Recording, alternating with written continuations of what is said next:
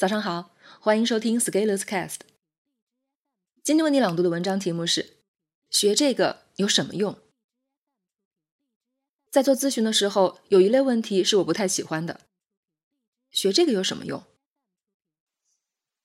如果是一个正常的提问，客观表达自己想知道，倒还好。对于这种情况，我会解释一下某个领域的知识能用在什么地方。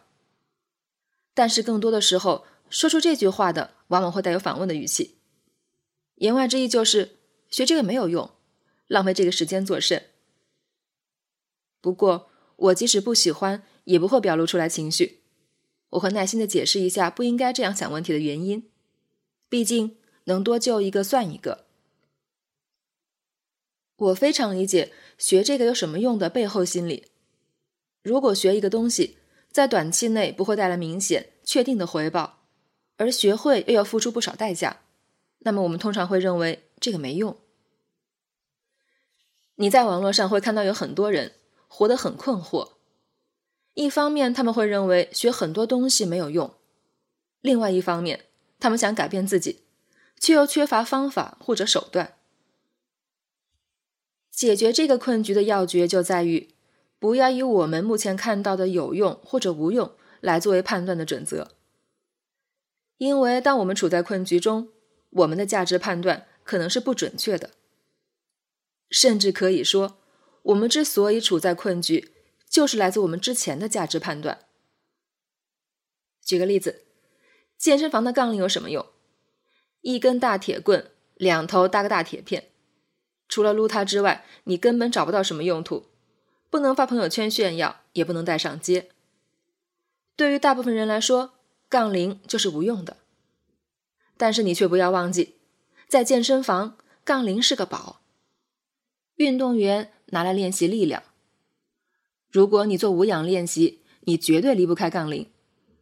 通过杠铃做训练，我们身体可以变得更强壮，力量可以提升，体能也会增长。这样让我们变得更健康，我们能更好的投入工作，增加我们的产量，最终实现。有用的效果。我就是通过在健身房的练习，在持续行动新书发布之前瘦了十斤的。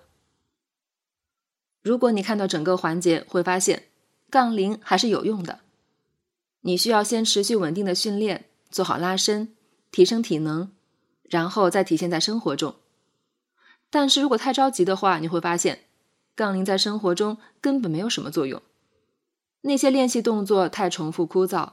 大多数人无法持续，但是用生活常识就会知道，如果你想在朋友圈炫耀自己的八块腹肌，不经受那些没有什么用的训练，是不会看到结果的。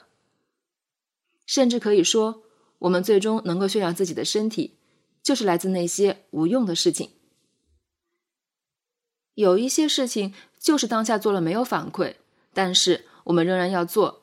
而且还要持续做下去的，而且更有挑战性的事情是，在结果出现以前，这些和无用功的区别并没有那么大。所以我的观点是，不要着急去判断有用或者无用。面对复杂的问题，我们的大脑总是想偷懒，用一个简单的标签一言以蔽之。不要这样干。学习也是一样的道理。有一些领域的知识虽然看上去不能发挥什么作用，但是就像健身房的杠铃，如果我们用好了，可以让我们身体变得更好，最终在生活中发挥效果。假如我们明白了这个道理，其实可以刻意的做一些练习，比如找到一门一直以来你认为没有用的学科，用全新的视角投入进去，慢慢学。其实我们中学曾经学过的科目，都可以用这样的思路重新再学一遍。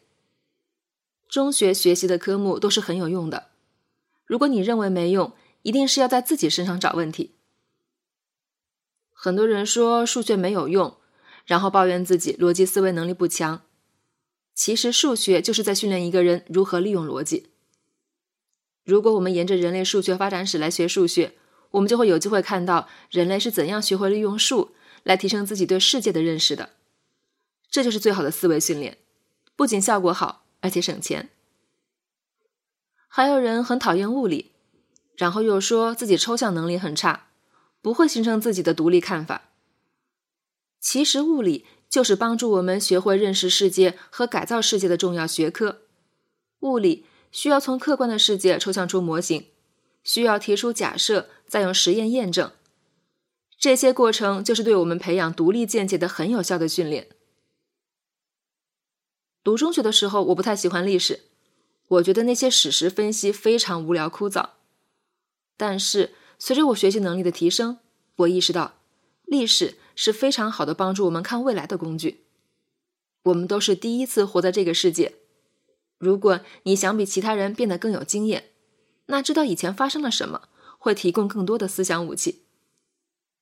不过，唯一遗憾的是，这些是我通过学习慢慢才领悟到的。而庆幸的是，领悟的时间不算太晚。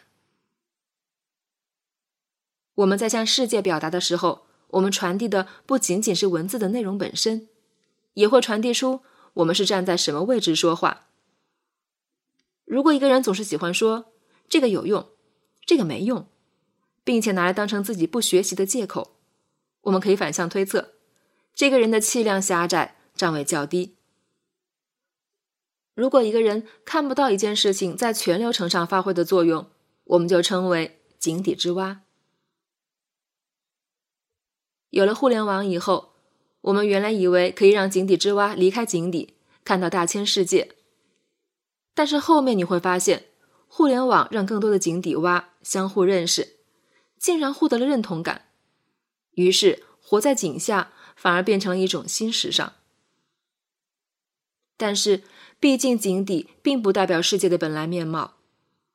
如果我们愿意不断成长，我们是需要付出努力，去尽可能贴近。并且还原真实面貌的，而这就意味着，在我们仍然是个小白的时候，不要总是想去判断哪些是有用，哪些是没用的。